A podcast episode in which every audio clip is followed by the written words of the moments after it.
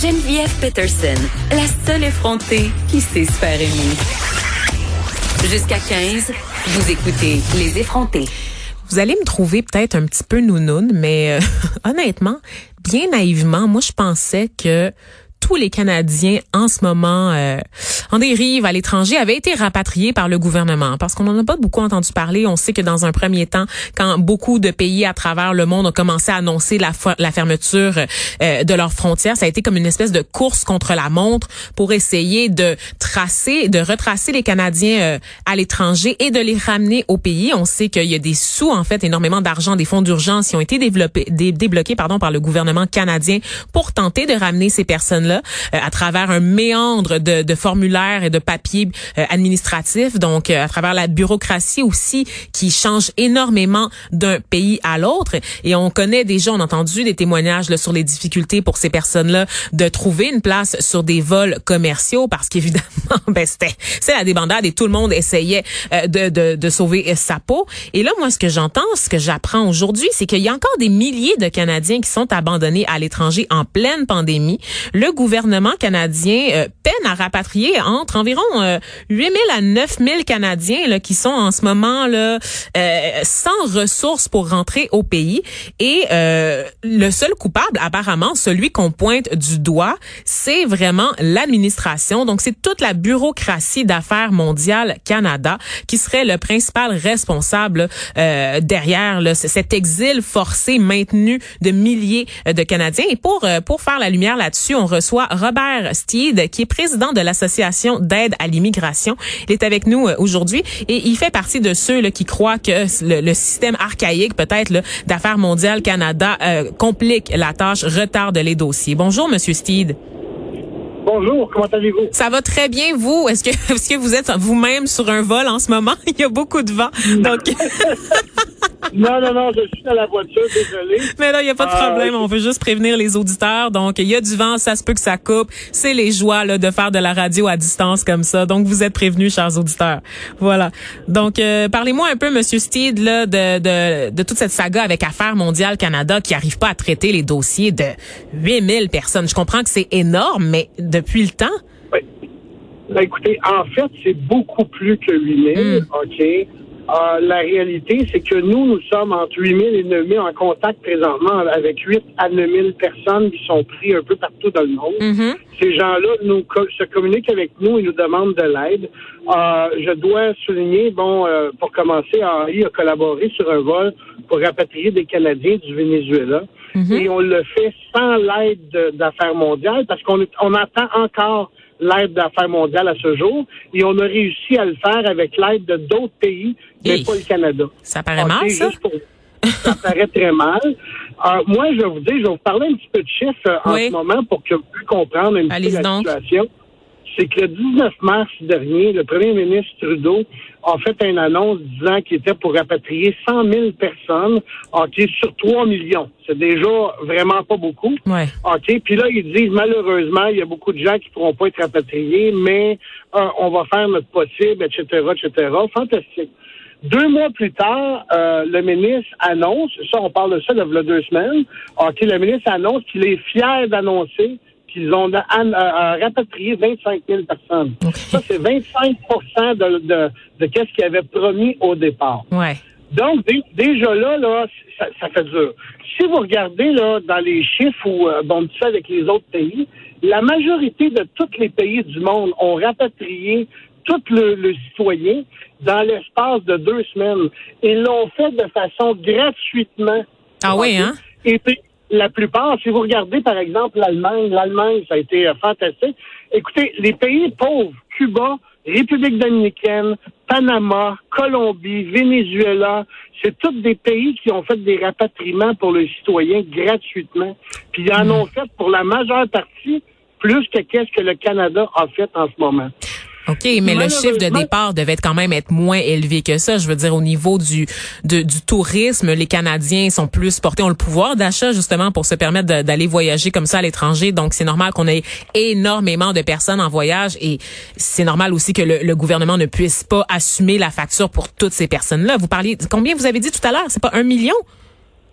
Non, non, il y a trois, il y avait trois millions. Quand le premier ministre Trudeau a annoncé, il a fait une annonce qu'il y avait trois millions de personnes, de Canadiens qui étaient à l'extérieur du pays. C'est énorme, là, quand même. C'est tout à fait. Par contre, nous, on s'est aperçu avec euh, justement en étant en contact avec ces gens-là que c'est c'est malheureusement pas juste des voyageurs et loin de là. La plupart des gens, c'est soit des gens d'affaires, hmm. c'est euh, des commerçants par exemple. Vous avez des gens qui ont été visiter la famille. Euh, donc c'est des, des, des, besoins essentiels souvent comme par exemple on a une personne mais que sa mère était à 94 ans sur le, le, point de décéder. Hmm. Donc la personne a dû quitter et aller là-bas et a été pris pendant deux mois là-bas. Euh, pour nous, c'est un petit peu, euh, c'est incompréhensible. En fait, l'association, oh, c'est, pas notre mission de rapatrier des gens, mais là, on a dit, ben écoute, on est en pandémie, on va essayer de donner un coup de main, on va essayer de voir qu'est-ce qu'on peut faire. Et puis, qu'est-ce qui est arrivé, c'est que, bon, mais toutes ces choses-là nous sont arrivées, tout le monde a commencé à appeler, et là, on s'est aperçu que le problème majeur, c'est que quand que l'affaire mondiale ont fait le premier vol de, de rapatriement, c'était pour rapatrier tous les employés des ambassades. Ça, c'est la ah première chose. Mm-hmm. Donc, présentement, un citoyen est au, euh, dans un pays à, l'étranger. Il n'y a, plus de, plus personne à l'ambassade. Là, c'est la seule façon de communiquer, c'est qu'il envoie un email à l'ambassade et c'est un, répondeur automatique qui lui répond. Ou sinon, il appelle au téléphone et c'est encore un répondeur automatique qui lui répond. que, donc, ces gens-là sont désespérés. Et pour cette raison, qu'est-ce que nous, on a, fait? On a, on a mis notre équipe de bénévoles à pouvoir répondre à ces gens-là pour les encourager, pour voir qu'est-ce qu'on pouvait faire pour les aider. Et là, on a commencé à vouloir faire des vols de rapatriement. Ouais. Parce regardez. Mhm, allez-y, allez-y. allez-y, allez-y. Non, non. Mais regardez, le, système est assez simple. Euh, euh, nous, qu'est-ce qu'on a fait pour être certain de pouvoir être bien entouré? On était voir une compagnie aérienne qui est Nolinar. Cette compagnie-là, c'est une compagnie qui fait déjà du rapatriement pour le gouvernement canadien. Donc, c'est une compagnie qui est reconnue. On a eu un service exemplaire et ils sont débattus comme ça se peut pas pour être capable de pouvoir faire le service. Et on est à voir aussi une agence de voyage, c'est Voyage 1, 2, 3 Go, qui a été aussi dans, dans, la, dans la photo, si on veut, mhm. pour être capable de recevoir les paiements des gens et assurer les paiements. Nous, à AI, on touchait à absolument rien de, du montant là, des billets d'avion et tout. On prenait la facture, OK, on la divisait par le nombre de passagers, que donc c'était le prix qui était. Et oh. qu'est-ce qu'on on qu'est-ce qu'on a trouvé qui était le mhm. plus bizarre? c'est que nous, on est capable de faire un vol à 1200, 1300 dollars par exemple, et le gouvernement charge 2500.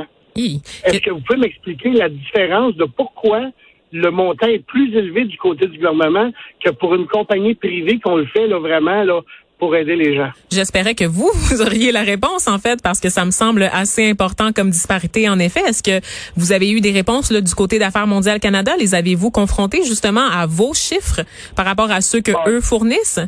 Ou c'est même trop compliqué d'avoir des, communications à cet effet-là? Ah ben regardez, au début, là, c'est toujours la même façon, parce que là, c'était déjà, on a fait le Venezuela, là, maintenant, on, est en train de, s'occuper du Maroc. Hmm. On a plusieurs autres pays qui sont en liste, qui attendent présentement. L'Algérie, il y a 700 Canadiens qui attendent là-bas pour faire, et le Canada ne veut rien faire.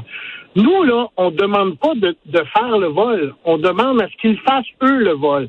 Et s'ils sont pas capables, on est capable, nous, on a toute la structure pour le faire. Ça va nous faire plaisir de pouvoir donner un coup de main. Le gouvernement a juste à nous demander qu'est-ce que vous avez besoin? Les listes de passagers, on va vous les donner. On, présentement, on fait déjà le travail de l'ambassade à pouvoir au moins euh, prendre les plaintes, les déceptions des gens et tout on fait déjà cette partie-là. Qu'est-ce qu'on peut faire pour eux pour aider? En fait, on ne veut pas travailler contre le gouvernement, on veut juste travailler Comme partenaire. Mm-hmm. Comme partenaire, tout simplement. Puis, dans le fond, c'est, pas ça. Ah, ah, puis, on a compris une chose au départ. Au départ, il fallait, il fallait parler directement avec l'ambassade. L'ambassade peut nous, nous donner là-bas la permission d'atterrir, une lettre d'invitation pour dire, bon, mais c'est un vol humanitaire, donc l'avion peut atterrir là-bas à ce moment, il n'y a aucun problème. Mm-hmm. Affaires mondiales n'a pas d'affaires là-dedans. OK? Qu'est-ce qui arrive, c'est que ah, Affaires mondiales est comme le patron de l'ambassade. Donc, euh, si vous regardez, par exemple, euh, euh, au Maroc, on avait toutes les approbations faites pour atterrir là-bas, tout était fait. OK, il y a eu des gens qui ont dit Ah, mais là, on n'est pas sûr, mm-hmm. on connaît pas votre organisme. Ils ont appelé Affaires mondiales. Affaires mondiales dit Oh, il faut que ça passe dans nos mains. Et là, ça fait plus de dix jours qu'on attend. Bon, c'est ça. Donc la, la lourdeur euh, administrative, là, euh, comme je disais, business as usual. Euh, moi, ce que je vois, c'est que Affaires mondiales Canada, lui, de eux de leur côté, en fait, vont dire qu'ils ont réussi à rapatrier 41 000 Canadiens à bord de 397 vols de 107 pays différents. Donc, ce sont leurs chiffres et ils sont, ils semblent fiers de ces chiffres-là, mais on comprend qu'on est loin, loin des cibles qui ont été fixées, puisqu'on a encore des milliers de personnes là, qui, qui veulent rentrer au pays, qui sont pressées de rentrer au pays parce qu'on sait que bon, la situation est différente d'un pays à l'autre, mais que certains de nos concitoyens en ce moment sont dans des conditions où il n'y a pas de nourriture, il n'y a pas d'eau potable, il n'y a pas d'électricité. C'est difficile aussi. Ils doivent payer de leur poche leurs frais de subsistance, des frais qui n'étaient pas du tout prévus à la base quand ils sont partis en voyage. Et je précise pour les auditeurs là, qui nous écoutent que c'est pas des petits bums là, les gens qui sont pognés à l'étranger en ce moment. C'est pas des gens qui ont refusé d'écouter les consignes gouvernementales puis qui ont continué de voyager après qu'on ait fermé les frontières. On parle de gens qui sont coincés dans certains pays comme le Maroc, par exemple, depuis la mi-février. Donc, qui ont fait les démarches à temps et qui malheureusement n'ont pas réussi à trouver de place sur les vols. Donc, vraiment une situation qui est très préoccupante et qui ne semble pas être la priorité en ce moment pour le gouvernement Trudeau, en espérant évidemment que ça change. Donc, merci, euh, Monsieur Robert Steed. J'espère que vos demandes trouveront une façon de se rendre auprès d'Affaires mondiales Canada. Donc, Robert Steed, je rappelle, vous êtes président de l'Association d'aide à l'immigration. Donc, merci encore une fois d'avoir pris le temps là avec nous aujourd'hui. Un gros merci. Je vous remercie beaucoup. Au revoir. Bonne fin de journée. Également.